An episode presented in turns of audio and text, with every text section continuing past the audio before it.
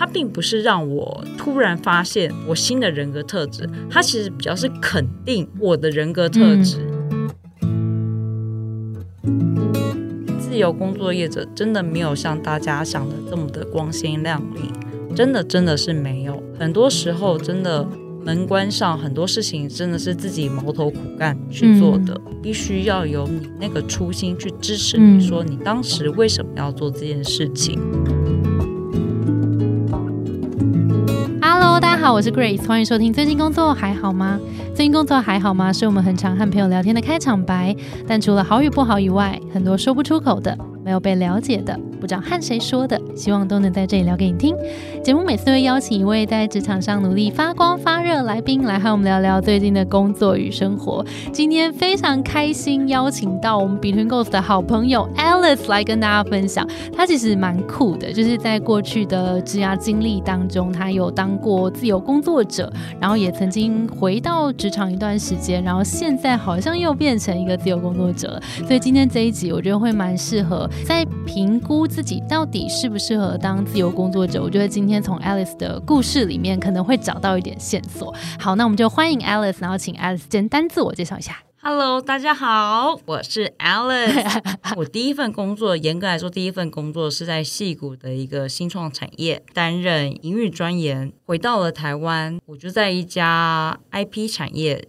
也就是所谓的图像授权里面担任国际的授权专员。然后也是因为这件工作完了以后呢，我对于这个产业有了很大的兴趣，所以我才自己独立出来，作为自由业者，然后作为插画家经纪者。目前我担任自由工作者的话，应该也有将近五年的时间了。简单来说，就是过去当在新创产业当过营运的专员，然后后来就到 IP 产业做插画家的经纪人，对不对？然后后来自由接案，其实就是累积在插画家经纪人这一块，对不对？对，没错。简单讲一下好了，万一有人没有听过 IP 的话，可能譬如说像迪士尼啊、授权什么卡纳赫拉啊，嗯 就是什么这些大家熟知的一些，只要它是有一个角色的，其实它就叫 IP。嗯没错，没错。这份工作里面，你就当 IP 插画家经纪人了嘛？就进到这个经纪公司。那你后来是怎么样决定要出来自己接案的？我希望可以把更多更好的作品可以让大家知道，所以那时候其实我离开上一份公司以后呢，写 email，然后就去联系这些欧美这些的插画家们。哦你就自己主动 approach 他们哦。对，然后我就是直接就 email 给他们说，我真的非常喜欢你的作品，也希望在亚洲这边有这个机会，可以帮你们去推广你的作品。那时候你还在职吗？还是你已经离开了？离我正式离职不超过半个月的时间，所以还有一点是因为那时候我觉得有潜力的插画家的品牌，当时并不被我的公司所认可，但公司不认可，并不代表我觉得不认可，所以我会觉得非常的可惜。哎哦，呦就是其实有一些你喜欢的插画家，可能你提出来，公司没有特别接受，然后就觉得不行，这个一定要被台湾看见，所以你就主动去找他们。没错没错没错嗯那那个时候你在考量自由工作者的时候，你那时候想象中的自由工作者的样子是怎么样？我那时候只是觉得，就是说很自由，大部分人都一定都觉得自由工作者就是非常的自由，然后时间完全是自己可以安排的。但其实也是相对的，你的资源在哪里，人力，然后以及你可以合作的厂商，这其实都是非常实际面的。哦，你有觉得最不适应的地方吗？第一个面临到最直接就是财会这一块，包含就是会计以及后面的做账，因为要开发票，那就会有一些对内跟对外的账，这些你必须要去处理。第二个就是寻找合作伙伴，你所谓的合作伙伴是插画家吗？还是是你跟你插画家也是，然后再来就是对台湾的合作厂商，或者是对 to B 的这些厂商，其实都非常的重要。因为我变成是一个单独的一个角色，我没有办法去看每一个阶段，或是每一个单位。那你是不是曾经有一段时间是有回去想要到公司体制里面工作的？没错，那时候在思考什么？大家会对于自由工作者的话，好像会觉得有一种很梦幻的想法在，但其实其实他真的没有很梦幻，他其实很多时候有很多事情你需要自己去承担、自己去消化。所以其实，在中间的话，有蛮多的负面能量，你要自己去调整。还有一些可能来自于周遭的一些疑问，你说为什么你现在还要持续做这件事情的这些声音。所以有些时候，我参加 Between Goals 这些线下活动，对我来说是一个正面能量补充的机会。那当然，今年年初的时候会参加转职工作坊这样的机会，主要是因为我其实面临到一个自己在自由工作者的时候一个碰撞期，不知道说该怎么去。让自己变得更好，或者说该怎么去把这个事业体往前走，或者是让它可以去再扩大。那时候我是连一个方向都没有，所以我就慢慢的思考，想说是不是因为我已经自己工作太久了，我选择自己独立出来当自由工作者的时候，我可能本身的精力也不够，也没有一定的人脉，所以那时候我就觉得说，诶，也许转职不是一个坏事，也许转职是给我另外一个窗户。让我知道说，也许我还有哪些的机会去往那边走。嗯，参加了 Between Goals 的转职工作坊的话，我真的也是学到了蛮多。最直接的让我学到的东西就是工具。我觉得比较多的，并不是就是教导你说你下一份工作你该怎么做，或是一个解题，让你知道说你接下来怎么走就对了。其实倒不是，它其实有点像是给你一个工具，帮助自己去理解自己优势是什么，利用你这个优势，你可以怎么去把它应用在你现在已经有的工作的范畴之内了。像其实我觉得还蛮让我印象深刻的，就是定位优势以及面试实战这两个阶段的话，是让我最有感的。回归到说，让你去。理解你自己是个什么样子的一个人格特质，人格特质可以怎么样去应用？刚刚 Alice 讲的这一段啊，他那时候我记得啦，就是你也是自己接案了一段时间，像你刚刚讲的，可能就觉得有一点点啊，都是自己啊，然后来看看是不是重回职场的可能性，可能也会有更多的资源啊，然后有不同的学习成长。所以在自由工作一段时间之后，因为有些人会把自由工作者成为一个你知道 end goal 吗？就是最终目标。但其实我觉得今天想要邀请 Alice 来跟大家分享，就是我觉得有时候它不是一个 end goal，有时候它就是一个过程。然后你在这个过程当中，你在自由工作者的时候，你有学习到一些。你学习到的东西，然后有时候会觉得，哎，好像这个时候的我，可能回去职场再多一点点的历练，再多一点点的累积，其实也很不错，就有一点像是那个时候的状态，对不对？然后后来，其实 Alice 最近又跳出来，又重回有点五十五十 percent 嘛，就是有一半是用兼职在某份工作，然后另外一半是在自由的接案，我就觉得，哎，蛮有趣的。Alice 的故事就带给大家，哦，原来组合式的这种职涯，其实也是很有可能会发生。的那在那个时候，你可以跟大家分享一下，在这每一个转换之间，刚刚有讲到，你觉得定位优势跟面试实战是两个你觉得很有收获的地方吗？那你自己有觉得这样整理下来，你会怎么定位你的优势吗？它可能不一定跟你的天赋有关，有可能延伸，那也有可能跟你的专业什么有关。那如果现在你来回答这个问题的话，你会怎么去定位自己的优势？它并不是让我突然发现我新的人格特质，它其实比较是肯定我的人格特质。好，我今天要跟帮大家问一个很重要的关键问题，就是因为其实那个时候，我记得我们在专职陪跑计划那个当下的时候。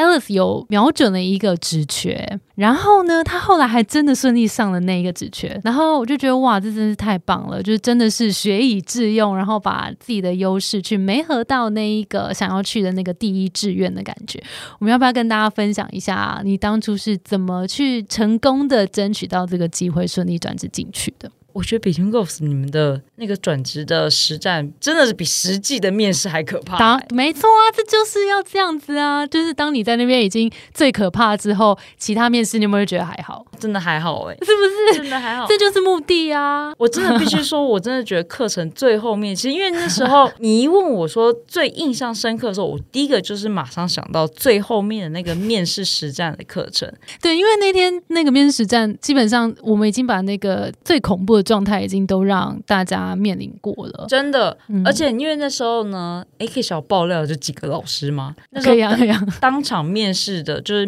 模拟面试，模拟面试的时候，其实是有四到五个导师吧，四个，四个，四个。我会觉得，实际上会面试到人都不会那么多，就连到第最后 final interview 的话都不会那么多。我才会说那个实战的时候，让我觉得非常印象深刻，因为我就记得那时候呢，跟其他的学员们，我们大家都超级紧。紧张。真的。那你觉得那一场最大的收获是什么？真的还是最实际，就是一些老师们的 feedback。我记得他那时候跟我讲了一句话，他就跟我讲说：“你为什么要从自由工作者的角色，然后你要投入到职场？他必须要让我把这个阶段我自己的逻辑要介绍的，要讲得很清楚。”那我觉得导师的建议非常的对，因为后来真的是在每一个面试的关卡上面的话，真的每一个面试官都问到我相同的问题。嗯。这是真的，所以我才会觉得说，在最一刚开始的时候，导师没有揪出我这一个脉络的叙述的话，我可能在最后在面试的时候，我还是可以讲出一个故事性